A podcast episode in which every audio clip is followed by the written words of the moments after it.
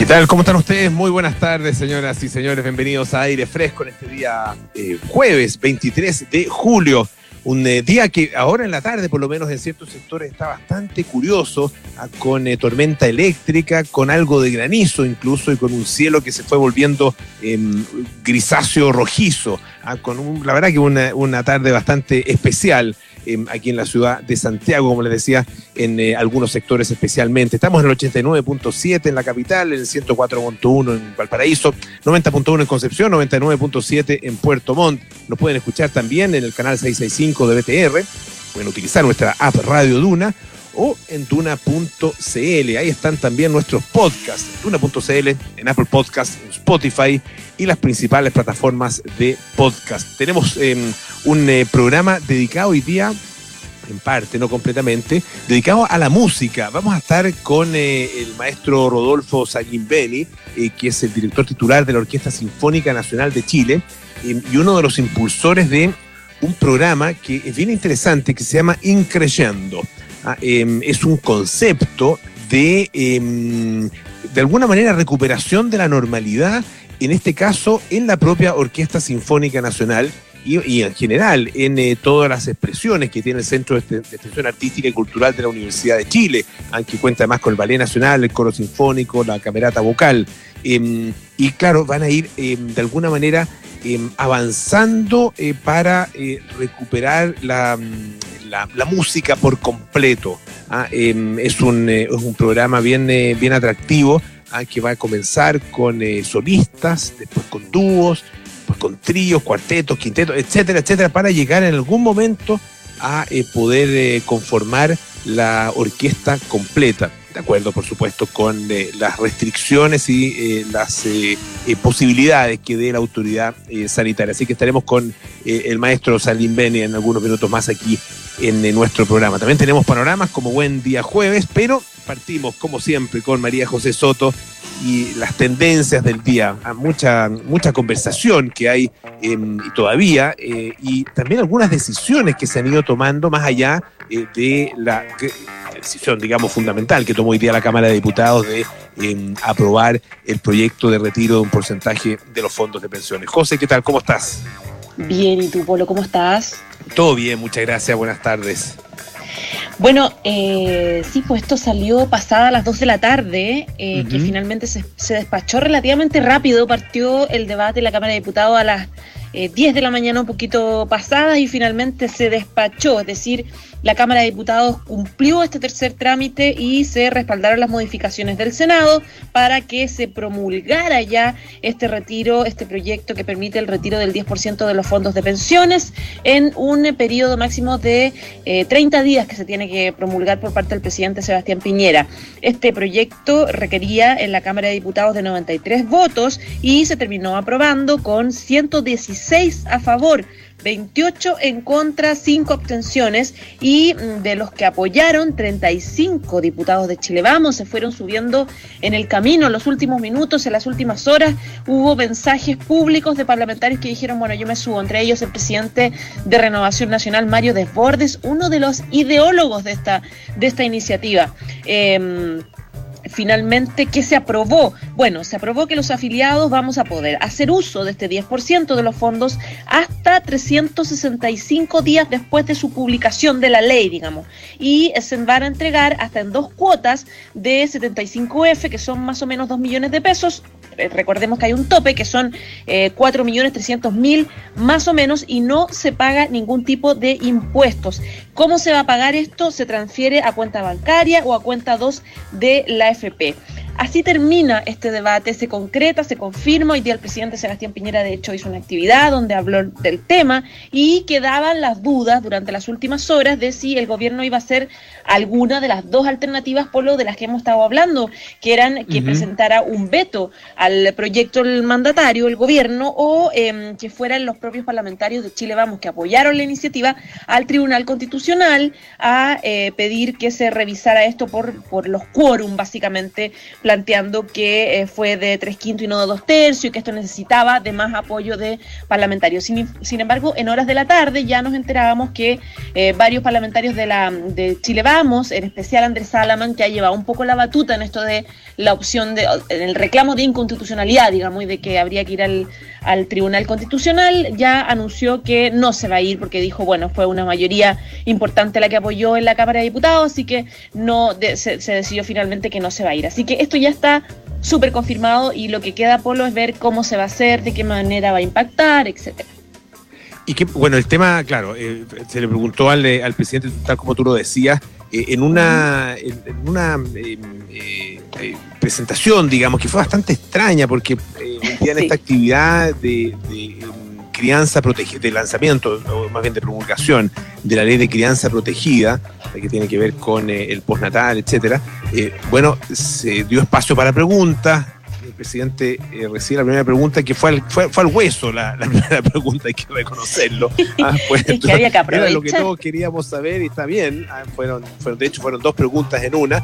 Eh, si el, tema del veto, ¿no es cierto? ¿Qué, iba, a hacer finalmente con este, con este proyecto de ley? Después le preguntaron eh, si iba a haber el cambio de gabinete.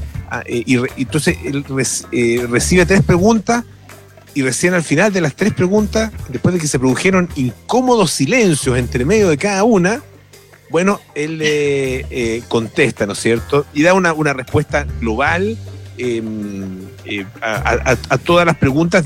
claro, obviamente eh, respondiendo lo que, lo que un mandatario puede responder también, si no va a decir, no, si sabes que voy a vetarlo, o no voy a vetarlo, si la ley ni siquiera se había aprobado todavía, o no va a decir, no, si sabes que estoy pensando en cambiar el gabinete, porque la verdad que el lunes me tiene hasta la colonia, tampoco va a decir una cosa así, entonces, la verdad que está bien, uno tiene que hacer esas preguntas, son las que corresponden, pero también eh, eh, el, presidente finalmente las puede contestar de esa forma que quiera, ¿no? Fue, fue curioso, eso sí, fue un, yo creo que produjo cierta incomodidad eh, por lo menos lo que lo estábamos viendo ahí, a mí me produjo una, una, una cierta perplejidad. Sí, es que expliquemos un poco. Lo que pasa es que los periodistas fueron preguntando y mientras él preguntaba, pedía preguntas, se quedaba en silencio. Mm. Entonces daba la sensación de que había preguntas que no quería responder en el fondo. Generaba un silencio muy extraño, muy incómodo, que hasta a mí me dio un poco miedo también, como, ¿qué pasa? ¿Qué le pasó al presidente? Y en realidad no, lo que estaba haciendo era que estaba anotando las preguntas para responderlas todas al final. Pero claro, estamos en una situación extrema, estamos pasando un momento bastante histórico, entonces fue raro que él como que de pronto dijera no voy a responder a nada que fuera eh, complicado. Ahora, no sería ni el primer ni último presidente que no quiere responder lo que le preguntan, digamos. No, claro, vivimos harto en la administración pasada con Michelle Bachelet, por ejemplo. Sí, pues, con el famoso paso. Oye, José, eh, ahora, bueno, uno, en, en, general, todas las leyes que se han ido promulgando, esta, la del ingreso familiar de emergencia y otras leyes anteriores, ¿no es cierto? Eh, se han hecho, se han promulgado con algún tipo de ceremonia. Em, no veo al eh, presidente encabezando una ceremonia para, promulgar la reforma constitucional del 10%, ¿no? No sé qué dice. Tendría que hacerse.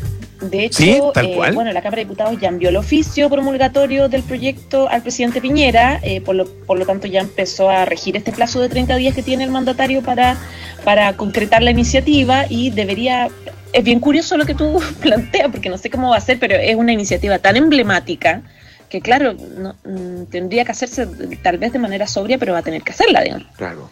Sí, hoy día em, se le preguntó a, me parece fue el diputado Matías Walker acerca de este tema, si efectivamente veía al presidente em, eh, promulgando en una, ceremonia, encabezando una ceremonia en el Palacio de la Moneda esta iniciativa, y él dijo que sí, que perfectamente, y que eh, esperaba de hecho que lo hiciera. Ah, pero, eh, claro, una, una iniciativa a la que el gobierno se resistió tanto ah, sería, sería llamativo, ah, por, lo, por decirlo menos, que eh, finalmente eh, el gobierno la, promulgara con la ceremonia. La tiene, o sea, si la va a promulgar la, la, firma, ¿no es cierto?, el presidente y el envío al diario oficial, eso se tiene que hacer, pero se puede hacer eh, calladito en la oficina ah, y mandándola con, una estafeta, ¿no es cierto? sí, oye, y sabes que yo encuentro que dentro de todo eh, no, fue mala la respuesta que dio el presidente Piñera hoy día eh, frente a la derrota que que vivió ayer en el, y hoy día en el Congreso. Él dijo, no siento que uno experimente una derrota cuando lucha con convicción. Planteando que él siempre pensó que lo mejor para Chile era que no se promulgara esta iniciativa. Eh, entonces, bajo ese contexto, da la sensación de que ahora lo que el gobierno le toca es tratar de que este, este proyecto se, se concrete de la forma más expedita, rápida y fácil posible, digamos, para, para lograrlo. Ahora yo quería contarte un punto que hoy día leía hace un ratito en la tercera PM respecto del Tribunal Constitucional. Claro, los parlamentarios desistieron de ir a, Tribunal Constitucional a, a revertir el fallo, pero sí hay una idea dando vuelta de que se vaya al Tribunal Constitucional para que el tribunal se pronuncie, para que opine y de alguna forma como que fije las reglas del juego para futuro y diga, mira, esto no se puede volver a hacer porque esto, esto, esto no es constitucional, etcétera. Por el debate que hay y que hubo durante toda la semana entre constitucionalistas que estaban a favor y en contra, como para darle un poco de dignidad a la situación que, vivió el oficialismo en las últimas horas. Ahora, ¿eso eh, podría eh, retrasar en definitiva la, mm, promulgación de la ley o no? ¿O del proyecto no? No, pues sería solamente, sería lo que entendí de la idea es que solamente fuera un pronunciamiento como de opinión. Ese de consulta. bueno, vamos a ver, vamos a ver. Son, son horas importantes eh, y, nada, lo, único que, uno, uno observa, digamos, es que mientras más se demore, eh, más ansiedad se provoca eh, y frente a esa ansiedad ya sabemos lo que, lo que puede pasar también en las calles. Así que también creo, creo que más allá del, claro, uno obviamente no puede actuar por la amenaza, ¿no es cierto?, de, hechos de violencia o de reacciones de, públicas, pero eh, es un antecedente de la realidad que me imagino que en el gobierno también se estará considerando. Claro, sí, de todas maneras, o sea, hay que bajarlo todo. Ya pues José, un beso grande, ¿eh? nos juntamos mañana entonces, muchas gracias. Un abrazo, chao. Oye, em, a ver, un par de cosas em, que quería comentarles también. Una, una historia em, aparece en eh, el diario, viene de BBC, aparece, lo estoy viendo en el diario La Nación de, Argentina, que tiene, bueno, tal como algunos medios chilenos, ¿no es cierto?, derechos de, la información de BBC, eh, pero lo, tiene que ver con la historia de eh, Emmanuel Cafferty. es un, un estadounidense norteamericano de 47 años em, que em, trabajaba en eh, la inspección de redes subterráneas de gas y electricidad en San Diego, en California. Ah, y mm, un día cualquiera, 3 de junio pasado en específico, eh, volví a su casa después de un, día más de trabajo, una jornada de trabajo, eh, un día que hacía bastante calor, ah, iba al volante de la camioneta de la empresa, tenía la ventanilla abierta y eh, sacó su brazo izquierdo. Y de manera distraída hizo un gesto, ¿ah? eh, que es un gesto que además dice eh, BBC News Brasil, aquí es de donde, se origina esta noticia, o donde, se relata, digamos, esta noticia, hizo varias veces mientras estaba en la entrevista justamente con este medio de comunicación. un gesto que consiste, es, es, como el gesto que uno hace del ok, ¿no es cierto? Ah, eh, que donde se, se junta el índice con el pulgar y se levantan los otros dedos. Ah, y él hizo este gesto ah, inadvertido, aparece de manera bastante distraída, ahí tenía la mano así, cuando se le acerca una persona, él estaba, estaba parado en, esta camioneta, em, con el, brazo afuera, y se le acerca un desconocido, dice, con un celular, eh, y lo empieza a increpar ¿ah? le toca la bocina y lo insulta y le grita, va a seguir haciendo eso y además saca el celular y le toma una foto. ¿ah? Em, la verdad que él dice, pensé que tal vez le había cerrado el paso en el tráfico, dice por accidente, pero estábamos, dice, los dos parados en el semáforo y yo no entendía absolutamente nada. Bueno, no pasaron dos horas y lo llamó su supervisor y le dijo que había sido denunciado como racista en las redes sociales y que lo suspendían de su trabajo sin sueldo. Ah, em, unas horas más tarde, dice que eh, llegaron, una hora más tarde llegaron eh, a, su casa eh, unos colegas suyos, se llevaron la camioneta y también el computador de la empresa. Cinco días después fue despedido. Dice así eh, Cafferty que un desconocido con un celular y una cuenta de Twitter puso mi vida al revés. Así perdí el mejor empleo de mi vida. Él es eh, hijo de inmigrantes mexicanos, no tiene estudios superiores y, de acuerdo con lo que dice esta nota, vivía su propia versión del sueño americano. Eh, y él dice que no tenía idea de que ese gesto que él estaba haciendo, ah, em, que, asociamos así comúnmente con el ok, ¿no es cierto? Ah, de hecho, es un gesto, es em, una, hay una, en, eh, en WhatsApp o en, en, los celulares existe ah, eh, ese emoticón, ¿no es cierto? Que una, manito que hace como el gesto ok. Bueno, dice que, claro, esto se atribuye en Estados Unidos desde hace un tiempo a eh, los grupos racistas, a grupos supremacistas blancos, em, y tiene efectivamente a estas alturas connotaciones racistas. De acuerdo a la Liga contra la Difamación, que es una organización que combate justamente eh, los discursos de odio en Estados Unidos, este símbolo fue adoptado el año 2017 por usuarios, por usuarios racistas, digo, en foros de distintos foros de internet, como por ejemplo lo que se llama 4chan. Em, y claro, esta propia organización, la Liga contra la Difamación, eh, eh, recomienda tener mucho cuidado con este gesto porque puede ser mal interpretado. Dice, la abrumadora mayoría de las veces el gesto significa consentimiento o aprobación, pero no se puede presumir que alguien que lo haga lo esté usando en un contexto de racismo a menos que exista alguna otra prueba para apoyar esa percepción. Y dice que desde el año 2007 hay muchas personas que han, sido efectivamente erróneamente acusadas de ser racistas o supremacistas por usar este gesto que en un sentido tradicional eh, es eh, absolutamente inocente. Dice Cafferty, Emanuel Cafferty, este, este mm, trabajador de esta empresa de inspección de gas y electricidad, que en su caso no era ningún tipo de símbolo, solo estaba, dice, chasqueando los dedos pero un hombre lo interpretó como un gesto parecido al ok y que esto sería racista y se lo dijo a mis jefes ¿ah? y dice que este hombre que lo, que lo vio era blanco, sus jefes también blancos y dice que decidieron creerle a él, no a mí, que no soy blanco. ¿ah? Eh, y claro, eh, dice que además eh, el, autor de la fotografía del primer post contra Café admitió que em, quizás exageró en la interpretación que hizo de este supuesto gesto y que em, a pesar de haber etiquetado en su publicación a la empresa en la que Caberty trabajaba, no quería que fuera despedido. Más allá de lo que él haya querido, más allá de lo que él haya eh, buscado con esto, bueno, desgraciadamente las consecuencias fueron gravísimas ah, para eh, este trabajador. Dice, una multitud de Twitter me canceló. Ya llamé a todos mis ex empleadores en las seis semanas desde que aconteció el episodio y nadie me llama de vuelta. Lo primero que hace un empleador a la hora de contratar es poner el nombre en Google. Y el mío quedó ligado a este episodio, sin importar si era cierto o no.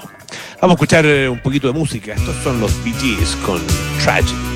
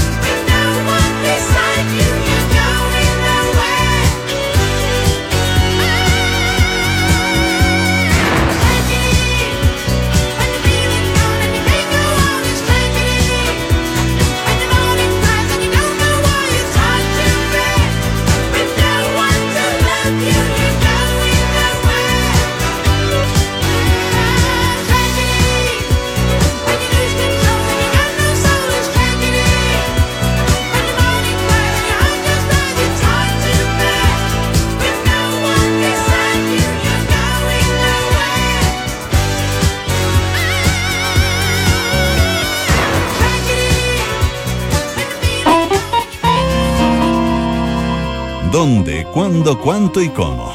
Es hora de panoramas en aire fresco con Francesca Ravizza.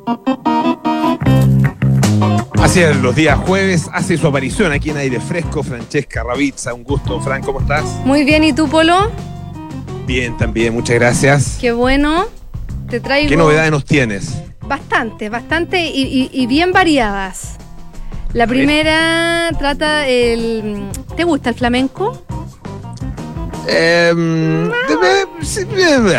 Ah, mira, nos guste o no nos guste, tiene, su, tiene su, su, su, encanto escénico, ¿no? Sí, sí, absolutamente. Tiene sí. su... Y, y, y, la verdad que he estado en espectáculos de flamenco, eh, pero claro, eh, con Paco de Lucía eh, tocando la guitarra, entonces, yeah. claro, es, es, es, como otra cosa, ¿no es cierto? Es como lo va a ver. Claro, es Paco como Lucía de...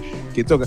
Pero pero igual, es, igual es, bonito, ¿no? Sí, la verdad que es bien, bien bonito. Y, y, y, tienen cosas que son bien espectaculares. La, la, la calidad vocal, por ejemplo, sí. de, los, de, los, de, los, cantantes o las cantantes. Las el baile es bonito, no sé, bonito el flamenco, sí. Tiene lo suyo. Tiene lo suyo, sí. Tiene lo suyo. Bueno, yo te traigo un espectáculo que trae el Teatro Municipal de Las Condes mañana a las 8 de la ¿Ya? noche en, en su sitio web. Es gratuito se llama Puro Flamenco y lo trae también un, un reconocido artista, un bailador, como se dicen uh -huh. a, los, a los bailadores sevillanos, se llama Farruquito, muy famoso, eh, junto a otros artistas que se presentó precisamente el 2016 en el Teatro Municipal de Las Condes. Es un espectáculo audiovisual, escénico y musical que incluye todo lo que, te, lo, que mencionabas tú, Polo. Guitarras, palmas, canto, percusión, baile, y dura 90 minutos y tiene toda esta puesta en escena y también una puesta audiovisual que eh, mientras va, va haciendo la, la, la, puesta escénica artística, va con proyecciones donde te invitan a recorrer distintas ciudades del, del sur de España como Cádiz, Jerez, Málaga, Granada y por supuesto Sevilla a través del flamenco. Eh, a través de este bailador que se llama Farruquito, quien ha, ganado, ha, sido galardonado en 2015 con el prestigioso Giraldillo de baile en la Bienal de Flamenco de Sevilla. Y el 2001, fíjate que según el New York Times, fue el mejor bailador del siglo. Así, ah, que, yeah. así que un artista eh, de, de, alta, de alta gama y en el cante está eh, Encarna y José Anillo, que son considerados también dos de los más importantes figuras del flamenco actual y llevan varios años y su trayectoria en varios festivales y compañías de, gran relevancia en España y en el mundo. Y en el cuerpo de baile hay artistas ya eh, muy bien curtidos en los mejores tablados de Sevilla de Madrid y de Barcelona, que han sido miembros de compañías importantes como de la de Cristina Hoyos o de Belén Maya, y además ambos han también desarrollado su, sus carreras en solitario, así que es un espectáculo que dura 90 minutos que es súper, súper interesante, muy bonito, una puesta en escena de verdad de primer nivel y aunque un, el flamenco es típico de España y de, y, y de Sevilla principalmente, siempre hay un chileno. ¿Ah, sí? Siempre aquí hay también. Un chileno, aquí también. El único no español es el director musical. Mira. Se llama Andrés Hernández Pituquete. Está a cargo, como te decía, de la dirección musical. Eh, él es chileno, pero vive hace 13 años en Andalucía, donde ya lleva todo este tiempo realizando su carrera como guitarrista, compositor, productor y también como pedagogo. Y tiene un, un, pa un papel protagonista en la apertura de guitarra flamenca aquí en este, en este espectáculo. Así que un chileno tocando guitarra flamenca, mostrando este arte español, sevillano, en un teatro chileno. Así que muy, muy bonito este espectáculo, como te comentaba. Mañana a las 20 horas en la página del Teatro Municipal de Las Condes, eh, de manera online y gratuita. Excelente. Oye, ¿sabes qué me entusiasmé? Me ¿Sí? entusiasmé, ahora sí, sí. Te... Me, me, tincó, me tincó. Además, lo de Pituquete me encantó. Lo de sí, Pituquete, ¿viste? Sí. Así que un Ajá. panorama para ver en familia con un bocadillo. Con un bocadillo, sí. Muy Hoy, bien. Y la próxima semana, este se lo, uh -huh. se lo, doy un poco adelantado porque parte el lunes. Eh, el Mercado Paula no va a poder ser como Mercado Paula como lo conocemos porque está todo cerrado debido a la pandemia. Sin embargo, eh, van a hacerlo de manera online. Así que va a estar el mercado Paula Online del lunes 27 de julio al 2 de agosto, esta feria gastronómica que organiza la revista Paula. Va a ser en su sitio web, lo van a realizar a través de mercadopaula.cl. Va a tener más de 100 expositores con productos gourmet, restaurantes y también delivery. Además tiene una categoría de descuentos para los socios del club La Tercera. Y todos los días, a partir de las 7 de la tarde, a través de, de streaming, van a tener clases de cocina online. Eh, con distintos chefs de, Paula Cocina. Por ejemplo, el lunes van a tener el lunes verde con Antonia Cafati y van a explicar la fórmula perfecta para hacer una crema de verduras, eh, ricas ideas de toppings. Van a también eh, enseñar a hacer un risotto de mote y variación con zapallo. Van a empezar a aprender a hacer tarta de chocolate y panacota de caramelo. Van también hay una clase de tragos y coctelería. Eh, cocina vegetariana, eh, masa de pizza, pizzeta, palitos de queso. Así que está muy, muy entretenido también el mercado Paula Gourmet, donde se va a poder aprender a cocinar online, en la casa también durante la semana.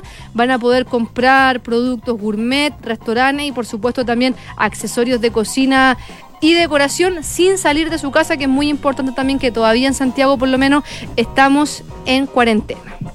Buenísimo. Y para terminar, Polo, eh, el jueves pasado, que no lo alcanzamos a comentar porque fue feriado, eh, se estrenó en la plataforma Teatro a Mil eh, una, plata, una plataforma, dentro de la misma plataforma crearon la sección Ondas Teatrales, que es Radio Teatro.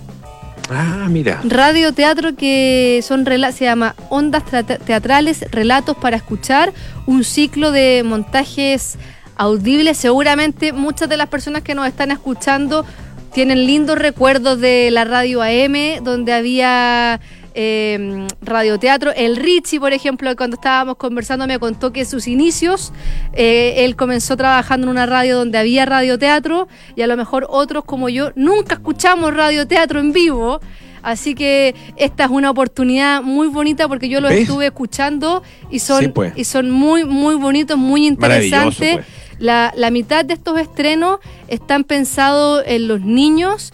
Eh, para ello incorporaron los cuentos de la actriz y directora Aline Kuppenheim, que ha estado acá en Radio Duna con, con que lleva un tiempo realizando cuentacuentos y teatros de marionetas.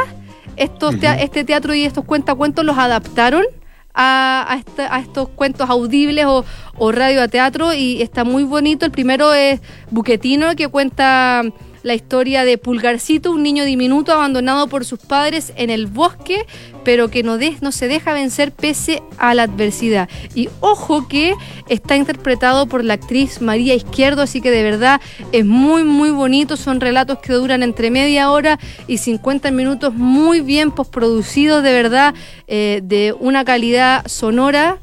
Eh, muy alta y, también muy bonito también para, para acercar a los niños a, al radioteatro que tiene como algo muy romántico y también es, muy bonito también para poder entretenerse y no estar siempre pegado a una pantalla. Sí, pues, excelente.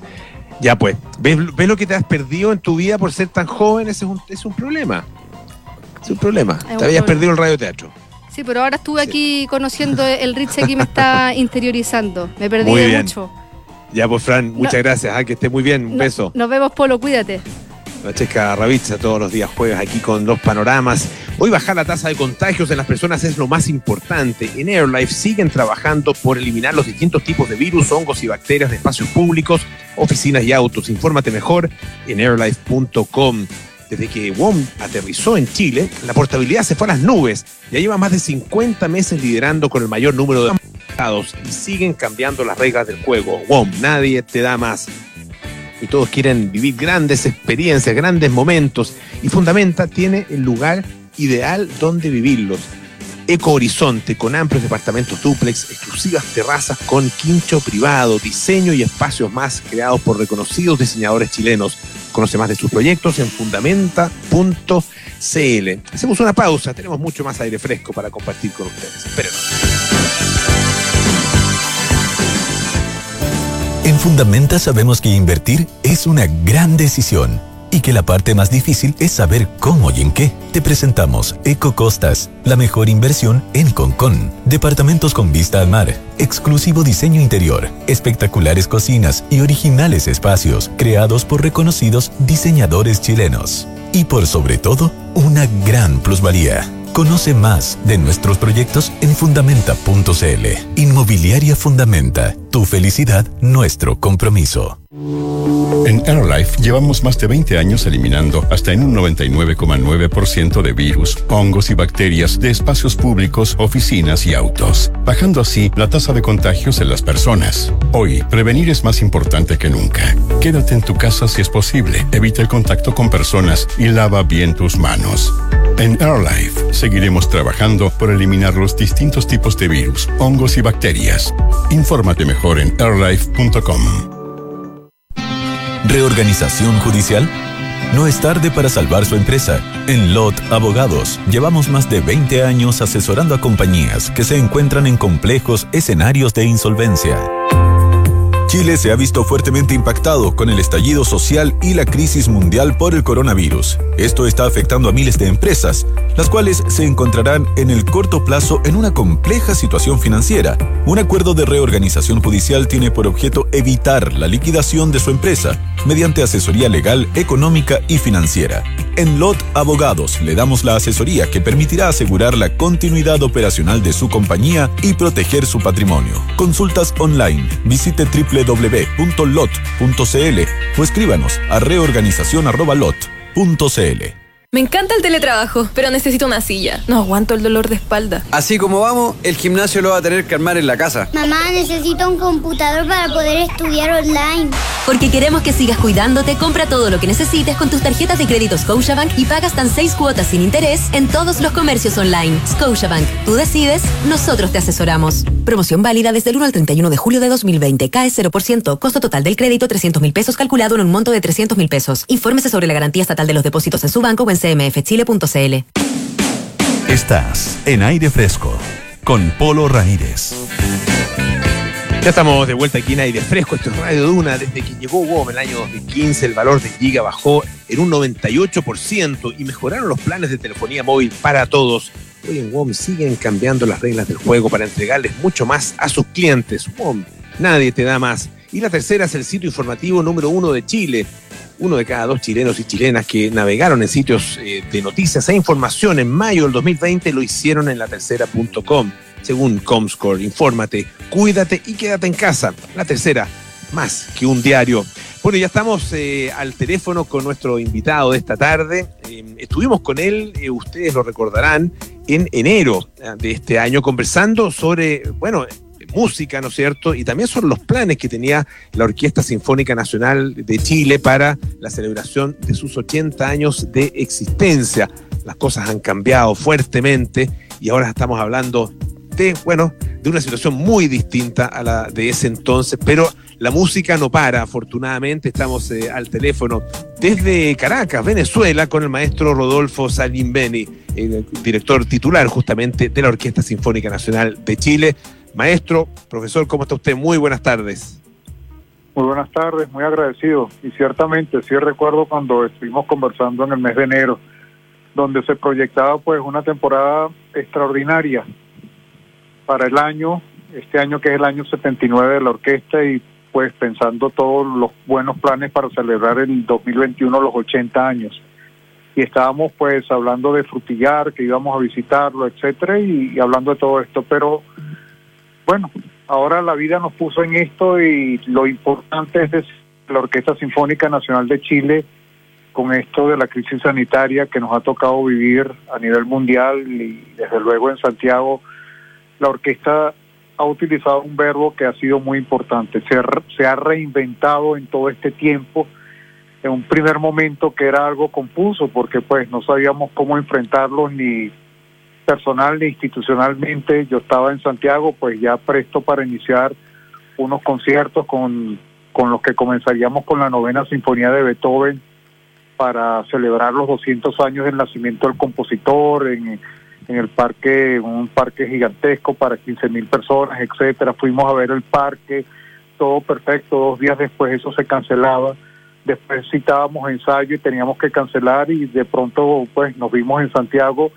donde no podíamos ensayar y ya empezaba la cuarentena y yo estuve un tiempo en Santiago y, estaba bien dentro de todo, eh, en, cómodo en el lugar donde, donde habito cuando estoy en Santiago, etcétera, pero un poquito el temor era estar lejos de mi familia. Entonces logré pues después de un buen tiempo una conexión que me trajo a Caracas y ahora estoy acá. Pero bueno, como le digo, nos reinventamos con una serie de proposiciones bien interesantes y la cuarentena, si bien ha sido difícil, pues ese, eso de reinventarnos ha hecho mucho bien a nosotros internamente y desde luego también a nuestro público, a nuestros abonados, a la gente que nos sigue a través de las redes sociales y bueno, nos mantenemos en eso. Eh, maestro, eh, Claro, eh, vamos a, conversar, por supuesto, en algunos momentos más también sobre el programa Increyendo. Yo hacía un adelanto de más o menos de qué se trata este, este programa, la manera como se pretende ir recuperando el, espacio de, la música en vivo. Pero, ¿cuál es un poco su, su, reflexión más de largo plazo frente a lo que, a lo que está pasando Em, porque el impacto que la pandemia ha tenido eh, en, el arte, en el mundo artístico, es tremendo.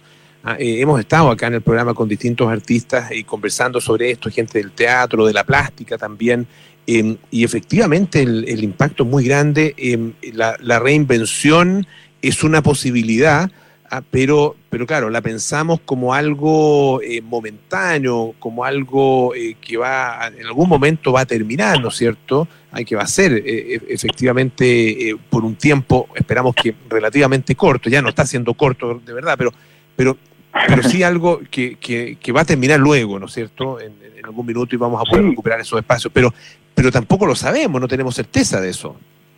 Bueno, así ha sido. Eh. Cuando me refiero a eso, pues es que cuando ya estamos a ver esta, la magnitud de esto, pues que era pues empezaba a alargar, etcétera. La reinvención es como bien usted dice, es una cuestión de ese momento. Y ahí donde la orquesta, pues junto con muchos ejemplos mundiales también, empezamos a grabar con nuestros músicos desde casa. Eso fue, pues grabamos cosas bien bonitas con la orquesta, con muchos músicos, con pocos músicos y de hecho en el horno de nuestro de nuestro laboratorio virtual. Se están trabajando algunos videos bien interesantes. Hicimos una campaña que fue muy bien recibida que se llamó la campaña Toy Toy. Esa es una campaña que impulsó la Orquesta Sinfónica Nacional de Chile de eh, recolectar fondos para ayudar a nuestros colegas que son músicos académicos que están sin trabajo, que son personas que eventualmente nosotros contratamos, que otras orquestas contratan, etcétera, pero que no tienen un puesto fijo. Entonces, eso fue una ayuda bien interesante económica, pues para artistas que, que, son músicos como nosotros, pero que son freelance, pues que no tienen un trabajo.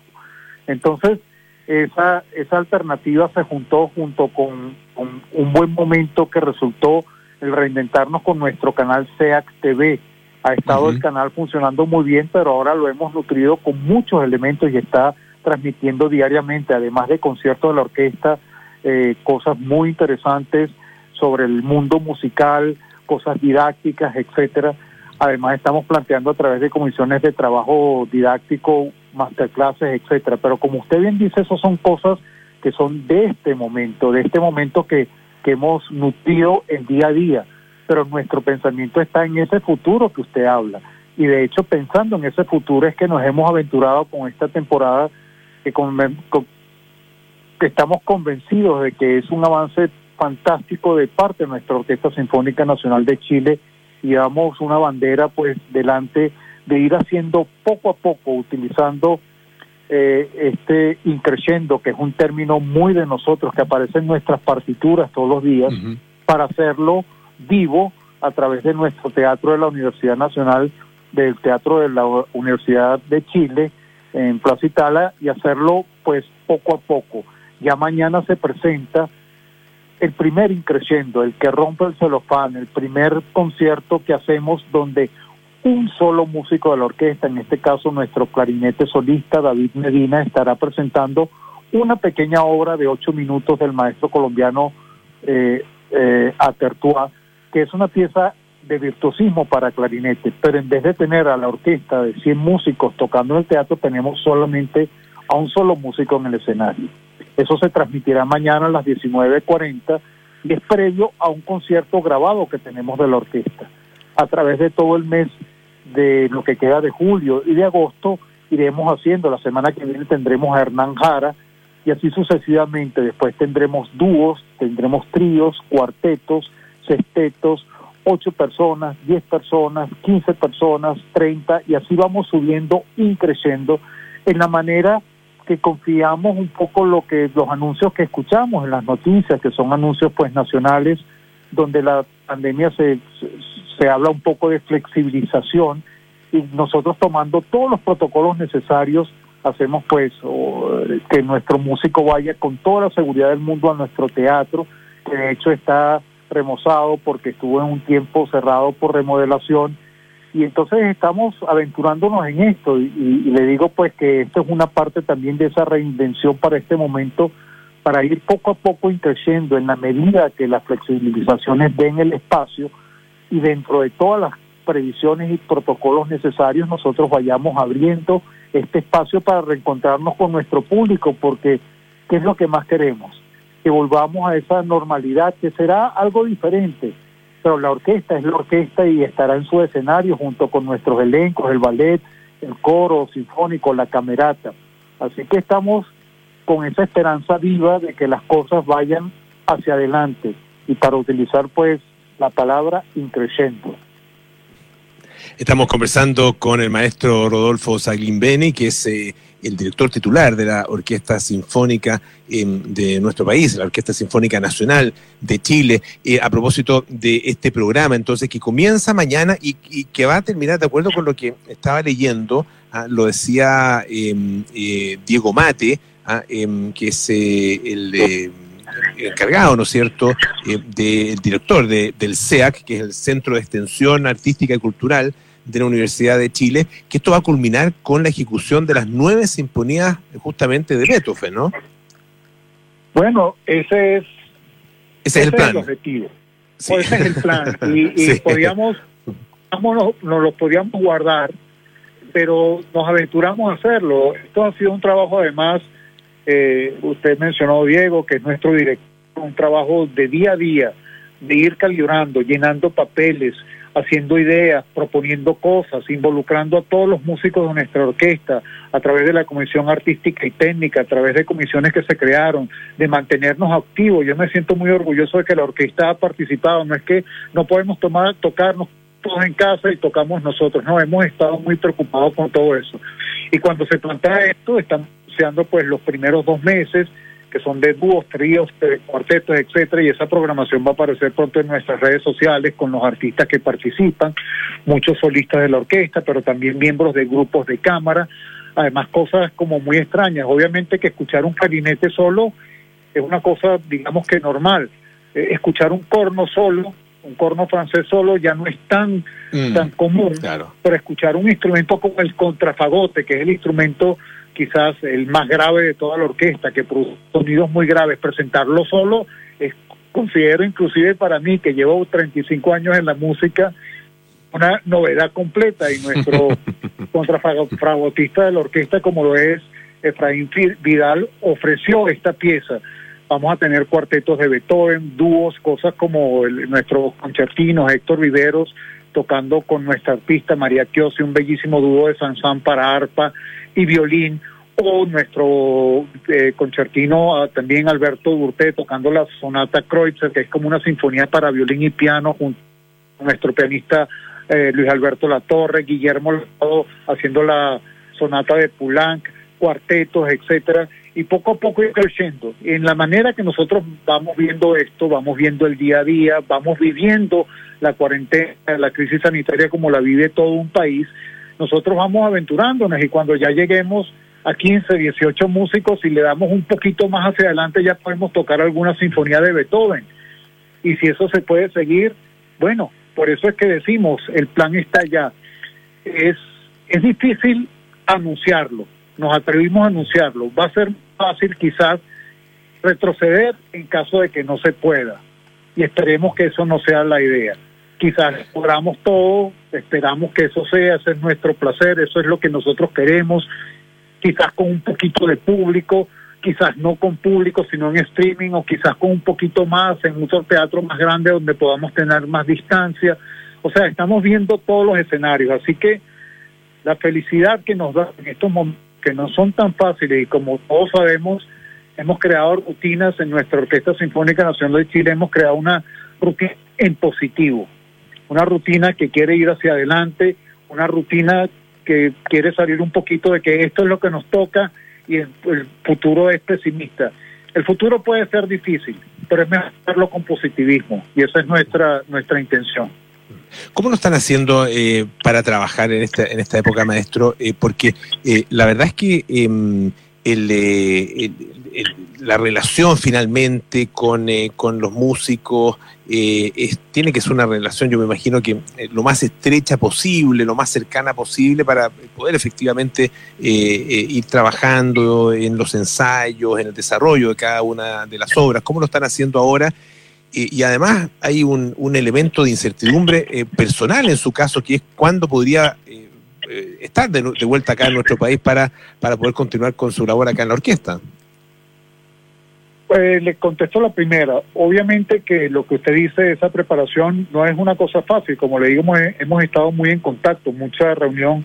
Somos especialistas en Zoom, todos nosotros ahora reuniéndonos, escribiéndonos, etcétera, a través de, de, contactos diarios de cómo hacerlo. En este caso, nosotros, una de las cosas que hacemos es el protocolo, el protocolo interno. El protocolo interno es muy importante, es asegurar que nuestro músico es trasladado al teatro y el músico que va al teatro, obviamente, en este caso, que uno solo viene completamente preparado, va al teatro y está en el teatro aproximadamente una hora para grabar ocho minutos de música con todos los protocolos en el teatro. Hay la persona que abre el teatro, la persona que filma, un utilero que nos ayuda y la persona que está tocando. Cuando normalmente en un teatro, en un ensayo puede haber 100 personas, aquí habemos cuatro personas. Y entonces eh, va a suceder así por varias semanas, después va a ser con dos personas. Entonces los protocolos pues son dentro de todos los más seguros posibles, porque obviamente que nos asesoramos, los instrumentos, etcétera, todo ese tipo de cosas, y puedo decirlo de que no es más difícil que ir a un supermercado. Digamos que no es más arriesgado que ir a un supermercado o a una farmacia, cosa que generalmente hacemos todos nosotros. O quizás no sé si usted está trabajando en su casa, pero que irá hacia su lugar de trabajo donde quizás ahí tiene unos protocolos. En el caso mío, poco estoy muy pendiente de todo eso. Habrá el momento donde se abran las los viajes a estoy como más o menos planificando, se han escuchado algunas cosas y por lo pronto eh, el músico de la Orquesta Sinfónica de Chile, increciendo de uno y dos personas, no necesitan al director. Habrá el momento donde me necesitarán y eso pasará pues el tiempo que creemos prudencial para todo esto. ¿Qué quiero decirle con todo esto? Aparte de lo que nosotros hacemos, que somos músicos, eh, que eh, somos entrenados para tocar músicos, eso no es nada experimental porque eso es nuestro trabajo. Lo otro sí es, digamos que, no digamos que experimental, pero estamos como viendo a ver día a día cómo lo estamos haciendo. Hoy dimos el primer paso, o hace dos días dimos el primer paso haciendo el lanzamiento, hoy ya dimos un primer paso de grabación, mañana es el primero, hoy fue muy exitoso, no quiero decir más sobre esto porque ustedes lo van a ver en las redes sociales, y, y nos vamos contentando y nos vamos llenando además de más positivismo porque ¿qué les puedo decir? Cuando si yo soy músico, estoy en mi casa y me dicen hace un mes que tengo que ir a trabajar, uno se, se asusta, pues que dentro de todo, cada vez que nosotros salimos a la calle, todos, en, en todos los países, en Chile yo siento que de alguna manera eh, se está alcanzando el nivel donde la curva empieza a bajar porque estoy obviamente todo el día atento a las noticias. En el caso en Venezuela, la curva en Venezuela es bastante, está en, su apogeo en estos momentos y lo sé porque mi esposa es médico y trabaja eh, en un centro hospitalario con COVID donde hace tres semanas no había nadie y hoy hay 20, me explico. Entonces, es, es eso de, de ir construyendo. Y por sobre todo trabajamos mucho en construir la confianza hacia adentro, hacia nuestros artistas, sin locuras de ir 15 personas, 20 personas al teatro, etcétera. No, aquí el contacto es realmente mínimo. Inclusive, pues hay casos donde se le da a buscar a su casa y donde se, se toman todas las previsiones y ese tipo de cosas. Y además como y además hay un hay un paso voluntario, hay músicos que quieren hacerlo. Recuerda una cosa que, que para nosotros es fundamental, tocar en un escenario es fundamental, aunque como me decía mi compañero hoy, tocar sin público es un poco raro, pero sabemos que el público va a estar pronto en algún momento va a volver y vamos a, volver a disfrutar eh, de la música, entre muchas otras cosas, muchas otras manifestaciones artísticas que echamos de menos. Eh, maestro, muchísimas gracias por estar esta tarde con nosotros. ¿ah? Que esté muy bien y cuídese. Le agradezco muchísimo a ustedes y, y, estoy, estamos muy animados, siempre con esa atención que somos cautelosos también, pero queremos, queremos crear confianza hacia nosotros y hacia nuestro público y hacia, y hacia la gente, pues de que tenemos que ir hacia adelante. No nos podemos quedar a ver qué pasa el día después. Quizás el día después estamos vamos a estar muy atrasados. Pensemos, echar un paso para atrás o dos pasos para atrás es quizás algo que tengamos que hacer, estamos preparados para eso y si no, vamos hacia adelante. Maestro, muchísimas gracias, un abrazo muy grande. ¿eh? El maestro Rodolfo. Muchas gracias por el contacto y siempre muy agradecido por todo el apoyo que nos dan no solamente a la orquesta, sino a los organismos de Muchas gracias. Buenas tardes. Buenas tardes, el maestro Rodolfo Beni, director titular de la Orquesta Sinfónica Nacional. Antes de irnos, una, una noticia que eh, nos llega de, último momento, eh, un comunicado de prensa del de, em, el gobierno de Chile. La presidencia de la República informa que mañana el presidente Sebastián Piñera Chinique promulgará la reforma constitucional que permite el retiro excepcional de los fondos acumulados de capitalización individual. Ah, dice este comunicado que la decisión del presidente de promulgar esta reforma obedece a su intención y voluntad, dada la difícil situación económica y social que viven muchas familias y compatriotas, de facilitar y, y agilizar el retiro de estos fondos de ahorros provisionales por parte de las personas habilitadas. Aparte entonces de este comunicado emitido hace muy poquitos momentos por el gobierno de Chile, por la presidencia de la República. Ya nos vamos, bien amores notables, luego nada personal, terapia chilensis y sintonía crónica discografía. Nosotros nos juntamos mañana a las 6 de la tarde aquí para más aire fresco. Estén bien, cuídense y sigan con Radio Duna. Chao.